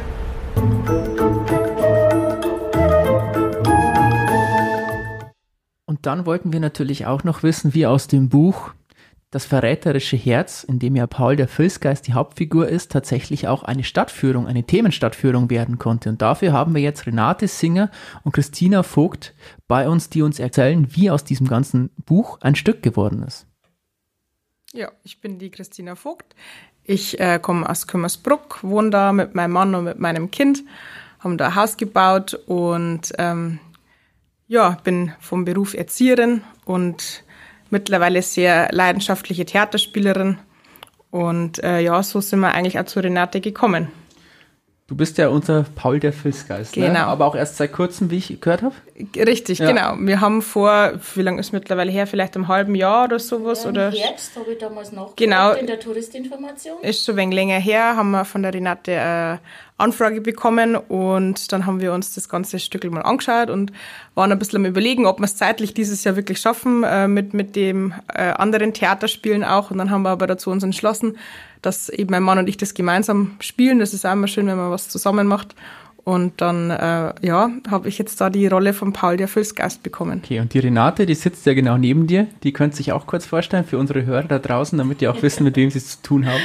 Ja, ich bin die Renate Singer, bin 57 Jahre alt und Krankenschwester von Beruf, verheiratet, zwei Kinder, die sind schon groß, äh, wohne in Reigering, also ganz stadtnah eigentlich ja, habe vor elf Jahren angefangen als Stadtführer zu arbeiten und bin dann so auf das Buch vom äh, Jörg Fischer gestoßen und haben dann die Idee von dieser Führung gehabt und habe eben dann noch zwei Personen braucht, weil unsere zwei Hauptrollen letztes Jahr ausgefallen sind. Äh, zwecks anderer Tätigkeit beruflich konnten sie das nicht mehr machen und habe ich dann einfach mal in der Touristinformation nachgefragt, ob sie vielleicht, äh, ich habe eben an die Henkerschauspieler gedacht. Mhm. Und der Christina, ihr Mann, ist ja da schon die ganze Zeit tätig als Schauspieler bei der Henkerführung. Und so sind wir dann drauf gekommen. Und dann hat sich das so entwickelt. Genau, und äh, Paul der Fürstgeist, das ist ja sozusagen eine Figur, die seit einigen Jahren durch das Buch Das verräterische Herz, unter anderem von Jörg Fischer, durch Amberg geistert. Ähm, was mich natürlich interessiert, ist irgendwie, jetzt hast du gerade vorhin schon mal gesagt, ihr seid da auf dieses Buch gestoßen, aber ich meine, man stößt ja öfter auf irgendwelche Bücher, mhm. die man interessant findet. Wie kam es zu der Idee, dass man sagt, daraus machen wir jetzt eine Stadtführung, eine mhm. Themenstadtführung, in der wir den Leuten diese Geschichten vorspielen? Ja, ich habe das, also wir haben dieses Buch geschenkt bekommen äh, von der Touristinformation. Wir haben also alle Jahre unser Stadtführertreffen und da bekommen wir immer ein kleines Präsent, äh, das halt gerade aktuell zur Stadt passt. Und es war eben 2016, als das Buch rauskam und dann haben wir dieses Büchlein hier geschenkt bekommen. Und es hat mich gleich total äh, interessiert, als ich bloß die Zusammenfassung gelesen habe und habe das dann zu Hause gelesen wie ein Krimi, muss ich also echt sagen. Mhm. Ich habe das, glaube ich, auf zwei Tage dann durchgelesen. Und schon nach dem ersten Kapitel war für mich klar, da könnte man was draus machen. Und ich hatte schon immer die Idee, ein bisschen was zu entwickeln für die Familien, für Kinder auch, um die Stadtentwicklung einfach ein bisschen denen näher zu bringen. Und das hat mich gleich vom ersten Kapitel an gefesselt und habe mir gedacht, das wär's. Aber wie und was, das hat dann schon natürlich noch Jahre gedauert. Okay. ja, ähm, du sagst ja, du bist Gästeführerin. Mhm. Wie ist es denn dazu gekommen, dass du das äh, machst? Ja, ist auch ganz lustig. Angefangen habe ich eigentlich auf den Blättenfahrten. Äh, auf den Blättenfahrten bei uns durch Amberg haben sie Personal gesucht, hat mein Sohn angefangen und dann ist der gekommen und hat gesagt, Mensch Mama, das wäre doch was das Richtige für dich. Und dann habe ich auf den Blättern äh, als Anleger angefangen, also zum Erzählen auf den Blättern. Mhm. Und dann hat mich unsere Weimeier Elli, die auch jetzt bei unserem Stück mit dabei macht, war als Gast auf der Blätte und die ist eine alte Stadtführerin bei uns schon, also die macht das schon seit, ich glaube, 30 Jahren oder so. Mhm. Äh, und die hat mich dann darauf angesprochen, sagt, Mensch, Renate, du könntest doch auch Stadtführerin machen. Das würde doch zu dir passen. Ich habe da früher nie einen Gedanken dazu verschwendet. Ja, und dann habe ich mich informiert in der Touristinformation und habe dann die nächste Ausbildung zum Stadtführer angefangen, als wieder Schulung war. Okay. Und so ist das zu meinem Lieblingshobby geworden. Sozusagen also Plättenfahrten und die Leidenschaft entwickelt. Ja, ja, ja, auf alle Fälle, ja. Okay. Um, ähm, und du, wenn du jetzt der Paul der Fülsgeist bist, das hat Renate gerade schon gesagt, dein Mann ist bei der Henkersführung auch dabei. Ist es das so, dass man, wie bei den Gastronomen vielleicht, dass man eigentlich immer weiß, was die anderen um einen rum so machen? Also, dass man sich schon irgendwie auskennt, was macht die Konkurrenz oder was machen die Kollegen in Anführungszeichen? Und du schon wusstest, ähm, wie diese Führungen vonstatten gehen oder war das für dich komplett neu, als du dazugekommen bist? Ähm, also wie du schon sagst, man macht eben schon länger jetzt die Henkerführungen. Von dem her wusste ich, ähm, wie so eine Stadtführung, wie die Henkerführung, sage mhm. ich mal, abläuft. Habe mir das damals einmal mit angeschaut. Ähm, daheim wird natürlich der Text gemeinsam gelernt. Von dem her wusste ich, wie das so ein bisschen abläuft. Aber Amberg hat ja so viele Stadtführungen mittlerweile. Ich glaube, da kennt keiner mhm. alle, ähm, aber so sind wir, sag ich mal, da ein bisschen reingekommen in, in den Kreis von den Stadtführungen und ich glaube, es gibt aber nicht so viele Stadtführungen, wo ein Schauspiel dabei mhm, ist. ist neben der Henker die genau. einzige, jetzt das Paulchen. Genau. Eigentlich, ja. Und, und von dem her ähm, hat mich deshalb vor allem interessiert, dass halt eben so Stadtführungen mit Schauspiel begleitet wird. Ich habe in ein paar anderen Städten das schon gesehen ähm, und das macht so Stadtführungen halt immer interessanter und äh, ja, ein bisschen lockerer und deswegen, ja, fanden wir das super. Ja. Okay. Ne, man hat ja auch gemerkt, also weil wir durften euch ja bei einer Probe begleiten, dass da die Menschen ja wirklich ganz begeistert auch schon stehen geblieben sind, mhm. weil das halt einfach äh, lebendig geworden ist durch eure Inszenierung. Ähm, aber ja, wenn man euch jetzt beim Schauspielern so zuschaut, merkt man ja gleich, dass man da eigentlich keine Berührungsängste haben darf. das stimmt, ja. Weil ihr redet ja auch Unbeteiligte dann auf der Straße an und das wirkt ja total natürlich, wenn ihr das macht. Ähm, kann man sowas lernen oder muss da einfach, muss man das im Blut haben? Ich glaube, das muss man schon ein bisschen im Blut haben. Ich habe jetzt zum Beispiel überhaupt keine Theatererfahrung. Also, jetzt habe ich gerade vorhin fast ein bisschen gelogen, wie ich gesagt habe, außer der Henkerführung gibt es keine andere Schauspielerführung. Unsere Resi- und Barnabas-Führung gibt es ja auch noch, weil man auch ein bisschen kleinen Szenen ein bisschen Theater spielen. Äh, aber ich, äh, mich fasziniert das auch, dass das einfach lebendig macht, eine Führung. Und so kann man die Leute unwahrscheinlich mitreißen, äh, weil das einfach dann nicht so trocken wirkt. Die Leute sind viel mehr bei der Sache und wie ihr gesehen habt, die steigen da voll mit ein. Also wenn man da irgendwie spontaner mal irgendetwas passiert oder irgendwas ist, das was gar nicht so geplant war, mhm. also ist immer wieder faszinierend, wie die Leute einfach auch drauf einsteigen. Also das, das funktioniert irgendwie. Aber äh, Theatererfahrung habe ich jetzt ja persönlich auch überhaupt nicht. Aber äh, ich denke ja mal einfach locker drauf los und irgendwie funktioniert es dann. Es ist aber schon nochmal ein bisschen was anderes jetzt auch ähm, in, bei der Stadtführungen da zu Schauspielern, weil ich sage mal, wenn wir ähm, bei der Baumbühne, bei der Fromberger Baumbühne ein Theaterstück aufführen, dann kommen ja die Leute, die wissen da und da um die Uhrzeit geht's los und dann stehst du auf der Bühne und die Leute haben dafür andere bezahlt und schauen dir, sag ich mal, beim Schauspielern zu. Und bei der Stadtführung bist du halt irgendwie so mittendrin im Geschehen. Da sind zwar natürlich auch die Leute da, die die Stadtführung sich anschauen, aber drumherum halt natürlich ganz viele ja. äh, Leute, die halt da einfach in der Stadt unterwegs sind. Und ähm, ist es schon nochmal ein bisschen was anderes. Mhm, und genau, das ist aber auch das Schöne, dass man da jetzt ein bisschen ähm, Abwechslung hat dabei und eigentlich das jedes Mal wahrscheinlich ein bisschen anders ablaufen wird. Ja, sicherlich Sicherheit. wird das ja. so sein, ja. Wir haben es ja. ja. bei eurer Probe gesehen, zum Beispiel, also du Renate stehst da, erzählst die Geschichte und auf einmal läuft ein verdutzter Mitarbeiter der Stadt vorbei mit einer Schaufel und schaut schon, was ist denn da los? Du sprichst ihn an und ziehst ihn sofort mit ins Geschehen rein und der weiß erst gar nicht, was ihm passiert, aber irgendwie freut er sich auch. Ja. Hm, wie viel Renate steckt denn eigentlich in der Figur, die du da verkörperst? Ja, ich glaube schon ganz schön viel. Ich bin ja so. Okay. Ich bin schon ziemlich spontan okay. äh, und habe, äh, wie ihr schon gesagt habt, eigentlich keine Berührungsängste. Macht natürlich auch mein Beruf mit aus als Krankenschwester. Muss man da auch sehr flexibel sein und auf die Leute eingehen können. Äh, aber genau das macht es eigentlich aus und das ist auch das, was mir Spaß macht, eben dieses Spontane und dieses äh, auf die Leute zugehen. Okay. Ja, und Christina, du hast gerade eben gesagt, dass es trotzdem was anderes ist, als zum Beispiel ähm, auf der Bühne zu stehen. Ähm, ihr seid ja ziemlich laut und also wer an euch vorbeigeht, der kriegt auch mit, dass ihr da seid. Ist das irgendwie trotzdem, kostet es Überwindung, dass man daran so rumschreit teilweise, dass eine die ganze Stadt hört? Leute, die außerhalb der Führung sind, ja gar nicht wissen, was ihr jetzt eigentlich da macht, ob sie sich denken, vielleicht ihr habt so einen Schlag oder sonst irgendwas? Ja, also ein bisschen schon, muss ich sagen. Aber eigentlich, das ist nur die ersten paar Sekunden okay. irgendwie. Weil ich denke mir dann immer, die Leute sehen ja, dass äh, man vielleicht verkleidet ist, dass man jetzt beim Proben noch ein Textheft in der Hand hat.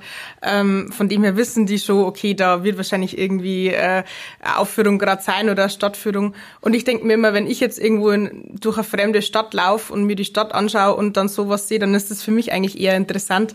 Und äh, ja, bleib vielleicht einmal kurz stehen und denk mal, ja, was machen die da, da möchte ich mal zuschauen. Ähm, aber kurz kostet es Überwindung und dann ist das aber eigentlich schon wieder rum und man ist halt dann, sag ich mal, in der Rolle drin, verkörpert das, spricht seinen gelernten Text halt auch wegen äh, und ja, ein bisschen, aber bloß okay. am Anfang. Okay, alles klar. Und Renate, du hast ja gerade erzählt, ähm, dass es schon ein bisschen gedauert hat, bis die Erzählungen von Jörg Fischer dann mhm. tatsächlich als Stadtführung dann ja. auch umsetzbar waren. Vielleicht kannst du ein bisschen erzählen, wie viel Aufwand da eigentlich dahinter steckt, so eine ja. Führung tatsächlich auf die Beine zu stellen. Wahnsinnig viel Aufwand. Also alleine hätte ich es sowieso nicht geschafft. Äh, das hat sich eigentlich ergeben, die Verena Forster, ihr habt sie, glaube ich, auch schon kennengelernt, äh, die Verena auch, Forster war auch bei den Hussitenfestspielen genau, beteiligt. Ganz genau. genau. Das war also eigentlich auch der Grund, warum sie nicht weitergemacht hat beim Paulchen, weil sie einfach beruflich dann dort so eingespannt war, dass sie das einfach nicht zusätzlich mehr geschafft hat. Aber auch sie hat bei den Plättenfahrten angefangen als Anleger. Mhm. Und dann hatten wir also auch so ein Treffen miteinander und dann sagt sie zu mir, Mensch, Renate, ich habe schon mitbekommen, du magst mehr so Sachen, äh, für Kinder zum Beispiel Weihnachtsführungen über die alten Bräuche und so habe ich eingeführt und so. Sagt sie, wenn, wenn du da mal wieder was hast, äh, da hätte ich total Interesse dran. Dann habe ich gesagt, Verena, ich habe sofort was. Das, was ich schon lang machen möchte. Äh, und so hat sich das dann entwickelt. Und Verena und ich, wir haben über ein Jahr, wo wir alleine mal den Text zusammengestellt haben.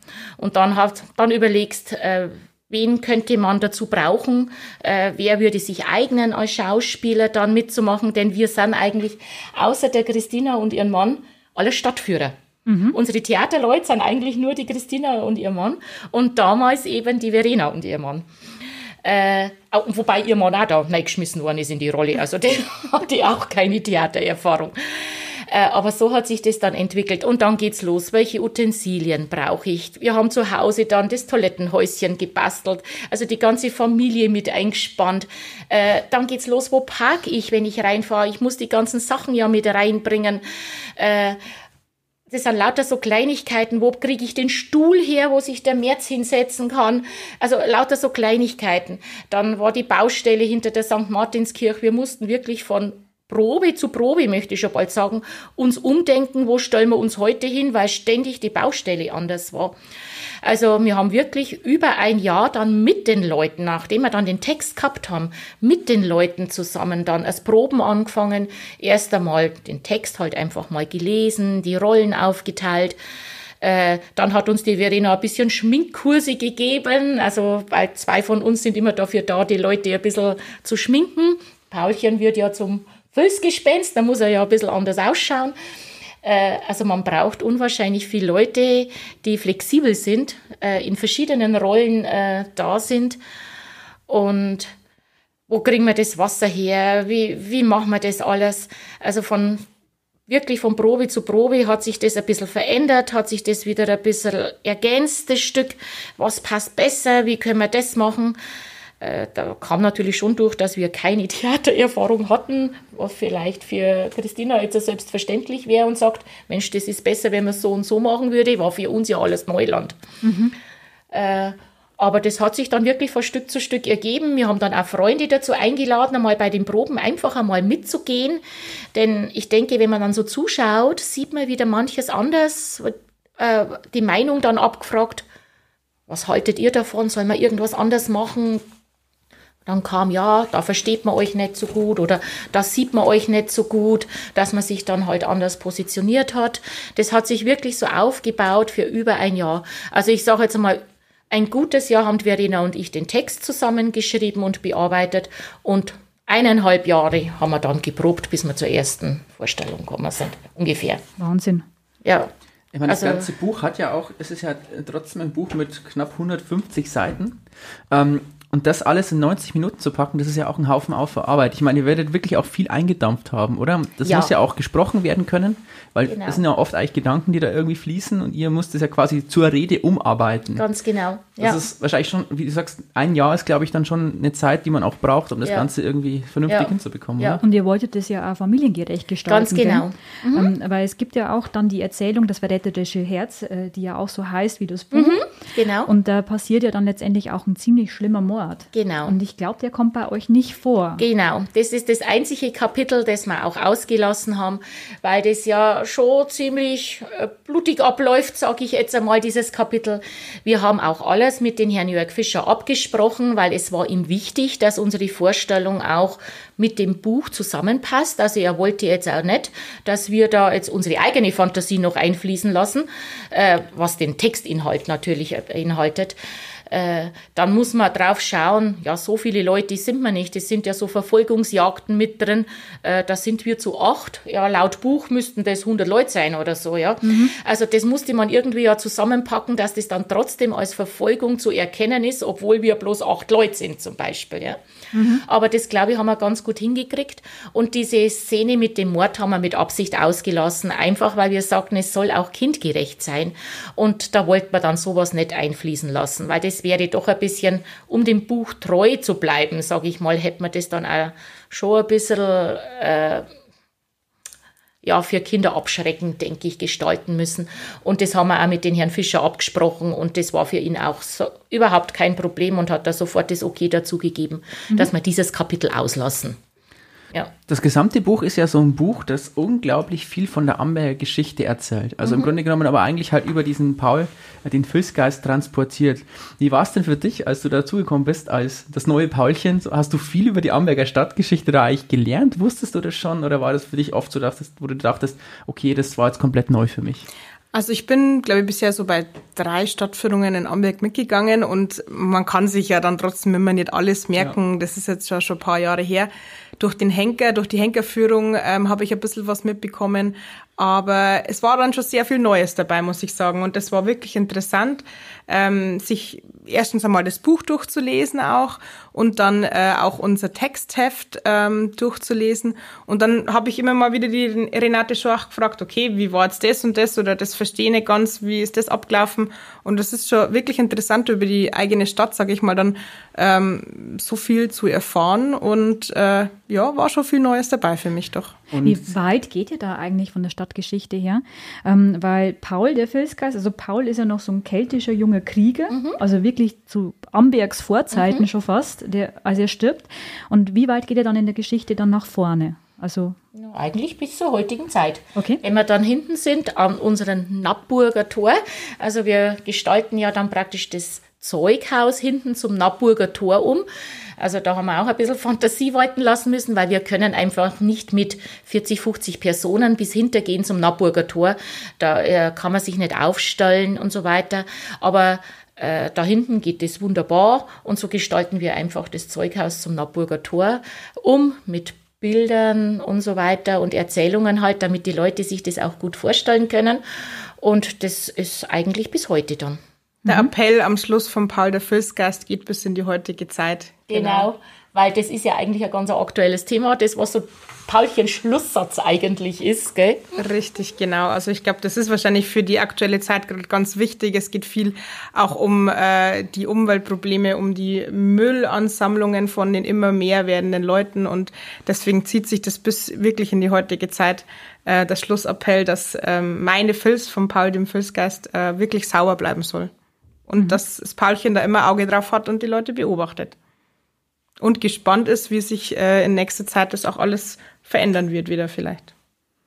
Also ihr gebt ihm auch so ein bisschen am Ende ein bisschen mehr Hoffnung, als es tatsächlich im Buch klingt. Ne? Mhm. Ne? Weil im Buch ist es ja so, ähm, die Menschen können noch so fortschrittlich sein, es mhm. kann noch so viel passieren, aber es wird mhm. immer irgendeine Idee geben, wie sie andere Menschen ermorden können und Schlimmes in die Welt mhm. bringen können. Mhm. Und ihr macht es sozusagen so, dass ihr den ähm, Zuhör Zuschauern auch irgendwas Positives noch mhm. mitgibt am Ende, ja? Genau, also auch diese äh, Kriegsszenen, es ist ja diese Szene auch dabei mit dem Söldner, der an der Schiffbrücke da auftaucht, als wir das praktisch äh, das erste Mal aufgeführt haben, waren ja gerade diese Kriegszeiten auch für uns als auch wieder ganz alles aktuell. Also äh, da kommt es dann einen schon fast ein bisschen komisch vor, wenn man da jetzt ein, ein Stück erzählt, das paar Jahrhundert Jahre her ist eigentlich, äh, diese Szene mit dem Söldner, aber eigentlich, man könnte es in die komplett aktuelle Zeit übersetzen, mhm. ja, mit den, äh, mit den Kriegsgeschichten und mit den Kriegsparteien, die da äh, geschildert sind. Äh, und auch das äh, bringen wir dann eigentlich schon auch ein bisschen nein, dass man, äh, wir wechseln ja auch in der ganzen Führung ein bisschen ernste Sachen mit lustigen Sachen ab. Und da ist dann praktisch auch das Ende unseres Textes, man darf nicht aufgeben, auch mhm. wenn solche Kriegszeiten da sind. Man muss wieder positiv denken und es geht wieder weiter. Also in dieser Szene ist das so unser Schlussappell. Mhm. Also, äh, dass man da einfach auch ans Positive wieder denken soll. Mhm. Ihr stellt das ja alles schauspielerisch dar, das heißt, ihr macht ja letztendlich Szenen aus der Führung. Ähm, wie wichtig ist euch dabei trotzdem, dass der historische Kern da immer erhalten bleibt von den Geschichten? Ja, ganz wichtig, ganz wichtig. Auf alle Fälle, das, dieses Schauspielerische, sage ich mal, und diese Fantasie, die natürlich auch ein bisschen mit dazu eine Rolle spielt, ist eigentlich nur Ausschmücken mhm. der Stadtgeschichte. Äh, das, was wir erzählen, ist handfeste Stadtgeschichte. Ja? Äh, ich sage das auch immer ganz am Anfang zu den Leuten. Äh, das ist ja heute halt auch Jörg Fischer. Fantasie und Wirklichkeit ein bisschen zu mischen. Mhm. Äh, und es bleibt auch der Fantasie der Leute einfach ein bisschen über, was ist echt und was ist nicht echt, ja. Aber der Kern der Stadtgeschichte, der Büchsenmacher März, das, das, das Häuschen, der Müll und das alles, das ist Wahrheit. Also das ist alles so gewesen, äh, belegbar im Archiv. Es regt ja auch an, irgendwie sich selbst noch ein bisschen mehr zu informieren, dass man sozusagen sagt, mhm. was genau war da jetzt? Und das, mhm. glaube ich, bringt ja genau dieses Schauspiel unglaublich gut an die Leute, dass die wirklich auch Lust haben, sich damit auseinanderzusetzen. wenn man jetzt sozusagen einen trockenen Text vorlesen würde, hier war 1400 irgendwas, das genau. und das, dann glaube ich, nehmen die Leute nicht viel mit. Aber so haben sie halt einerseits eine tolle Erfahrung und zweitens auch gleichzeitig ähm, lernen sie viel über die Amberger Stadtgeschichte. Und das zu verbinden ja. ist eine Kunst, wahrscheinlich nicht immer einfach, aber ich glaube, das rentiert sich auch. Mhm. Also das ist auch die Sache mit den Kindern. Wir haben ja jetzt einmal schon kurz darüber gesprochen, aber man darf die Kinder wirklich nicht unterschätzen. Wir haben es also so ab sechs Jahre, haben es mir äh, geschrieben, äh, ist äh, die Führung also auch für Kinder geeignet. Also ich mache als Stadtführer auch Kinderführungen und ich habe da wirklich meine Erfahrungen gemacht. Äh, Wahnsinn, was die Kinder alles aufnehmen. Und gerade wenn es so äh, in, in Theaterform oder mit Kostüm und so weiter in Verbindung ist, die Kinder, die wissen das in fünf, sechs Jahren noch. Mhm. Ich bin mir 100% sicher, dass die wissen, warum der Eichenforstplatz so heißt und so weiter. Äh, die können sich das unwahrscheinlich merken. Ich treffe manchmal Kinder, die ich im Kindergartenalter hatte bei einer Führung und dann treffe ich sie später wieder auf der Blätte oder wenn es mit der Schule in der dritten, vierten Klasse, da gehen sie ja ganz gerne immer Stadtführungen, weil da haben sie das Thema im, im Geschichtsunterricht bei ihnen in der Schule. Äh, da erkennen mich wieder und sagen, ich war schon mal bei dir und dann bin ich jedes Mal wieder aufs Neue überrascht, was die Kinder noch wissen von der Führung, die vielleicht vor drei, vier Jahren war. Also die äh, nehmen unwahrscheinlich viel auf. Und gerade wenn es ein bisschen so auf spielerische Art äh, rübergebracht wird, äh, geht ja auch den Erwachsenen so. Ich glaube, das kann sich keiner der Jahreszahl vor jetzt auf in, in, in drei Jahren wieder merken. Aber dass das da mal war und dass da das und das passiert ist, das weiß er noch. Ganz Sondern bestimmt. vielleicht einfach leichter die Häppchen ganz genau. aufnehmen, oder? Ganz genau, ja, auf alle Fälle. Also ihr schreibt mit Geschichten Geschichte sozusagen. So ungefähr, ja. ja. Genau, so kann man es gut sagen. Ja. Um. Ähm. Wie viele Führungen habt ihr denn jetzt eigentlich von Paul dem Filzgeist schon mal veranstaltet bisher? Also es war ja letztes Jahr das erste Mal, dass wir das gemacht haben. Mhm. Da hatten wir drei öffentliche Führungen und dann kamen noch zwei Privatanmeldungen dazu an Gruppen, die wir damals noch mit dazu gemacht haben. Das soll auch in etwa so bleiben. Ich meine, wir sind alle berufstätig, jeder hat Familie. Wir würden das gar nicht schaffen, dass wir jetzt sagen, wir machen alle Woche eine, äh, eine Vorführung. Ich meine, wenn jetzt einmal die Proben abgeschlossen sind, wieder alles, wenn wieder jeder fit ist, dann, dann fallen die Proben natürlich weg. Dann kann man sagen, ja, jetzt ist, hat sich, was weiß ich, für, wir haben zum Beispiel jetzt schon eine Anfrage für Dezember für eine Gruppe, äh, die sich angemeldet hat und das gerne als, als Weihnachtsspecial haben. Die gehen halt dann wahrscheinlich äh, auf die Weihnachtsfeier danach und möchten vorher diese Führung haben. Und die haben wir jetzt auch schon angenommen, weil wir gesagt haben, bis dahin sind wir ja locker so weit. Und äh, solche einzelnen Führungen machen wir gerne. Aber es soll jetzt nicht ausarten, äh, dass wir jetzt jede Woche oder alle zwei Wochen eine Führung haben. Das wird man auch gar nicht schaffen. Mhm. Ja. Jetzt, wenn ich so dran denke, als ich geprobt habe, als du dich zu Paul dem Felsgeist verwandelt hast, Christina, da sahst du ja so aus, als wäre irgendwie ein Mähsack in deinem Gesicht explodiert. Richtig, genau. Ja.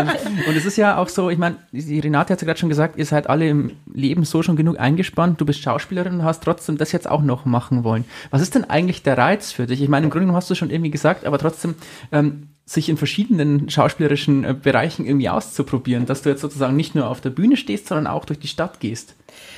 Ähm, ja, das ist eine gute Frage. Also erstens einmal, ähm, wenn man natürlich da gefragt wird, ähm, wir bräuchten zwei Schauspieler für die Stadtführung und vor allem die Möglichkeit eben war, dass mein Mann und ich das gemeinsam machen, dann ähm, ja, ist es für uns auch schöner mal wieder was Neues zu sehen, sag ich mal einmal mit anderen Leuten wieder zu schauspielen und ähm, bei, so, bei so einer Stadtführung einfach auch mitzumachen, das, da lernt man ja erstmal selber, wie du sagst, schon mhm. über die Stadt wieder was Neues. Und es ist einfach ein neuer Reiz, sag ich mal, da wieder ein bisschen Abwechslung reinzubringen. Und ähm, eine Stadtführung mit zu begleiten, ist eben was ganz was anderes, als wir Theaterstück auf der Bühne aufzuführen. Und ja, das ist äh, wirklich eine schöne Abwechslung einfach zum normalen Theater. Also einerseits irgendwie auch eine Ehre, dass man da gefragt wird, ob man das machen möchte und andererseits auch wirklich Leidenschaft. Genau, beides ja. richtig. Und natürlich wollte man da dann äh, diese Stadtführung auch nicht. Ich weiß nicht, ob du sonst jemanden gefunden hättest, der ähm, bestimmt hätte sich irgendwer anders gefunden, der das auch ich spielen war würde. so froh, wie ihr euch gemeldet habt. Genau, aber wenn man da natürlich gefragt wird und dann schaut man das schon, dass man das alles unter einen Hut bekommt. Aber es, ich muss schon sagen, wir waren schon am Überlegen. Wir haben, ähm, wie gesagt, jetzt äh, erst am Freitag unsere letzte Aufführung gehabt vor, und vor unserem eigenen Theaterverein. Da haben wir 14 Mal das Theaterstück aufgeführt Ich fange jetzt ab ähm, in zwei Wochen auch an, bei der Henkerführung mitzuschauspielen. Das heißt, es sind schon ein paar Sachen drumherum, wo man ja auch ganz viel Text lernen muss, wo man mit eingespannt ist, ähm, jetzt auch mit, mit einem kleinen Kind zu Hause. Es war schon mal erstmal die Frage, okay, schaffen wir das zeitlich überhaupt? Schaffen wir das alles unter einen Hut zu bringen? Aber wir haben es halt auch möglich gemacht, dass wir da eben mitmachen können, dass wir der Renate auch jetzt aushelfen können in dem Sinn. Auf alle Fälle. Und wie die Renate gerade schon gesagt hat, wenn einmal dieses ganze Proben rum ist, dann läuft es eigentlich von selber. Die ja. aufwendige Zeit ist das Textlernen, die Proberei, da alle Termine unter einen Hut zu bekommen, alle Leute. Und dann ist es eigentlich, ich sage mal, fast der Selbstläufer. Ja, also wenn das, also wir haben es ja letztes Jahr gesehen, nach der, unserer ersten Aufführung, wo wir ja vorher die ganzen Proben hatten, dann lief das. Also da hat man sich halt nur noch mehr zu den Proben, da, äh, zu den Aufführungen getroffen. Jeder hatte seinen Text, das hat sich halt dann jeder zuvor noch mal kurz durchgelesen, aber dann lief das einfach von selber. Ich meine, es ist natürlich für uns toll und ich denke für euch auch, weil äh, Christina hat ja mit ihrem Mann zusammen äh, Hauptrolle und ich denke, das ist für euch schon auch ganz gut, dass ihr zu Hause praktisch ja auch zu Hause eure Rollen miteinander üben könnt. Vor allem gerade zum Beispiel Paulchen und der Büchsenmacher Merz. Genau. Da, das sind nur die zwei eigentlich und ein paar Sätze von mir als Erzähler mit dabei, aber überwiegend äh, Christina und der Michael praktisch zusammen in der Szene und dann ist es für euch, glaube ich, ein wenig eine Erleichterung, dass ihr zu Hause eigentlich üben könnt. Genau, ja. ich meine, den Text lernt man eh, ähm, zwar normalerweise schon auch bei der Proberei, so viele Proben hatten wir bis jetzt noch nicht, mhm. aber man lernt zu Hause den Text und da können der Michi und ich halt jetzt einfach gut üben wenn wir zusammen das spielen. Ähm, aber wir haben schon ein bisschen was vor uns. Also ein bisschen müssen wir schon noch üben, ein bisschen ausfallen, wie man halt dann, sage ich mal, das auch schauspielerisch gut rüberbringt. Und da ist dann auch nochmal wichtig, dass man wirklich trotzdem auf den Platz geht, wo man ja. das spielt, dass man das in echt äh, mit ja. Kostüm und vielleicht sogar in Echtzeit probt. Ähm, das macht dann schon nochmal was, was aus. Und eigentlich ist es dann tatsächlich so, dass dann so richtig gut wird, wenn man dann ein paar Mal auch ähm, mit den Leuten geprobt hat. Also wenn mhm. wirklich Zuschauer dabei sind, wenn man merkt, okay, die reagieren ähm, auf die Szene ein bisschen anders. Es ist zwar auch nie jedes Publikum gleich, aber da kann man dann schon nochmal die letzten Feinheiten äh, und den Feinschliff, sage ich mal, immer so rausholen. Okay. Christina, wie ist es denn überhaupt, einen Geist zu spielen? Also ähm, da werde ich mir auch noch ein paar Gedanken machen müssen, ob man da vielleicht noch ein bisschen was dran feilen muss. Aber ich bin ja bloß ganz kurz am Anfang eine andere Rolle, sag ich mal, der Paul als, mhm. als Mensch noch, als kleiner Junge. Und dann bin ich ja eigentlich überwiegend den Rest des, das komplette Stück dann äh, mhm. als der Filzgeist. Ähm, und ich glaube, dass man eigentlich gar nicht so unterschiedlich spielen muss, weil das ist ja immer noch die gleiche Person als Rolle. Und von dem her ähm, ist da kein großer Wechsel drin. Äh, es ist natürlich so im, im Ausschauen dann ein wenig Wechsel drinnen, dass ich so als, als Geist ein bisschen erkannt werde. Aber ähm, ich habe jetzt, äh, wir haben jetzt eigentlich auch gesagt, dass wir absichtlich nicht dieses typische Gespenst mhm. äh, verkörpern wollen mit ähm, weißem Laken oder irgendwas, sondern das soll ähm, ja Fantasie die Fan genau, die Fantasie ein bisschen anregen. Man soll schon erkennen, dass es jetzt ein Wechsel drin ist von Paul zum Paul der Fülsgeist, aber nicht dieses typische Gespenst, sag ich mal. Also ich werde da jetzt nicht rumspuken und ja. Und jetzt vielleicht die finale Frage auch. Jetzt haben wir ganz oft über Paul den Fülsgeist gesprochen und klar, ihr wollt auch irgendwie den historischen Kern der Amberger Stadtgeschichte irgendwie an die Leute bringen. Aber was ist es, dass euch genau diese Figur des Paulchens so unglaublich gut gefällt und euch so begeistert? Ja, ich glaube einfach auch dieses bisschen Spaßige auch mit dabei. Also, dass es auch ja äh, gut ankommt, wenn da Wasser hochgespritzt wird, äh, wenn auf einmal der Paul so verändert von der Hausecke rumkommt, dieses in die Fels pieseln. Also ich musste, wie ich das gelesen habe, so viel lachen, wie ich das da gelesen habe, pieselt er in die Fels. Also es ist ja so köstlich äh, beschrieben im Buch drin. Äh, dass das einfach äh, ja so locker alles rüberkommt. Durch den Paul eigentlich so locker wird. Die ganzen Szenen werden eigentlich durch den Paul aufgelockert. Ja, und es geht ja darum, dass, sag ich mal, ein Kind ähm, da halt jetzt zum Filzgeist wurde und meiner Geist, der lebte dann unendlich äh, weiter und deswegen der halt auch diese ganze Geschichte über die Jahre hinweg mitbekommt und der im Prinzip genau. erzählt, wie die ganze Stadt sich verändert und so. Ähm, von dem her war das halt eben die eine Person, die das komplett begleitet. Ja, Genau. Aber auch halt aus einer jugendlichen oder kindlichen Perspektive heraus. Ne? Oft mhm. ist ja auch so, Paul versteht überhaupt nicht, was passiert, genau. aber er genau. kommentiert es und macht, äh, legt sich so zurecht, wie er es sich vielleicht Versteht aus seiner Welt erklären gar nicht. Ja, was ist da jetzt? Erwachsen, ja, also genau. Die kindliche Gelassenheit, glaube ich, genau, äh, ja. tut da ganz was gut und das ist, glaube ich, auch für die äh, Zuschauer ganz gut. Die ja. kindliche Gelassenheit ist da eigentlich immer schön. Sollten sich die Erwachsenen eigentlich immer ein bisschen da was davon abschneiden. Also äh, Paulchen ist mit Sicherheit der Liebling der Leute am Ende der Führung. Bestimmt. Wird es denn den Paul noch länger geben? Also wenn man jetzt nächstes ja. Jahr den vielleicht noch sehen möchte oder übernächstes Jahr? Ja, ich hoffe wir doch. vor haben wir schon. Das hoffe ich doch wir wohl auch. Schon, ja. ja. ja, also wir haben auch vor, äh, vielleicht finden sich noch ein paar Leute. Wir können die Führung ja unendlich erweitern.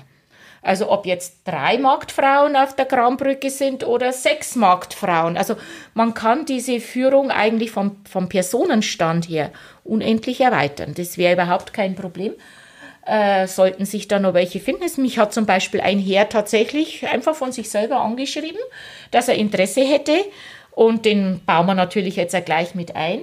Und unser Hintergedanke ist schon auch, dass man gerade die Hauptrollen vielleicht äh, mit einer zweiten Person äh, ersetzt. Also damit, wenn mal spontan jemand ausfällt, dass dann halt die Führung nicht äh, flach fällt.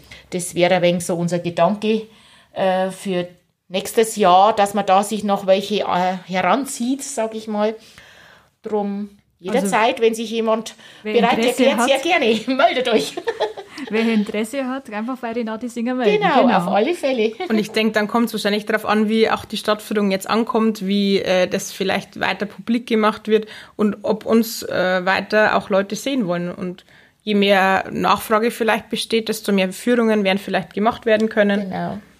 Ja. Genau, das lassen wir einfach ganz locker auf uns zukommen. Ein gutes Schlusswort würde ich sagen und damit könnten wir auch unsere Folge für heute beenden. Es war uns ein Vergnügen, Paul den Filzgeist kennenzulernen und da ich selbst ja auch nicht aus Amberg komme, muss ich sagen, dass ich trotzdem so ein bisschen was über die Amberger Stadtgeschichte erfahren habe. Und wer Fragen, Anregungen oder Wünsche zu unserem Podcast hat, kann sich wie immer gerne bei uns per E-Mail unter eswareinmal.onetz.de oder über die sozialen Medien auf Facebook unter es war einmal in der Oberpfalz sowie auf Instagram unter es war einmal unterstrich Oberpfalz melden. Unsere nächste Episode gibt es am Donnerstag, 14. September und handelt diesmal von dem Thema, warum der Wolf in Märchen eigentlich fast immer ein böser Wolf ist. Seid gespannt. Bis dahin. Tschüss. Ciao.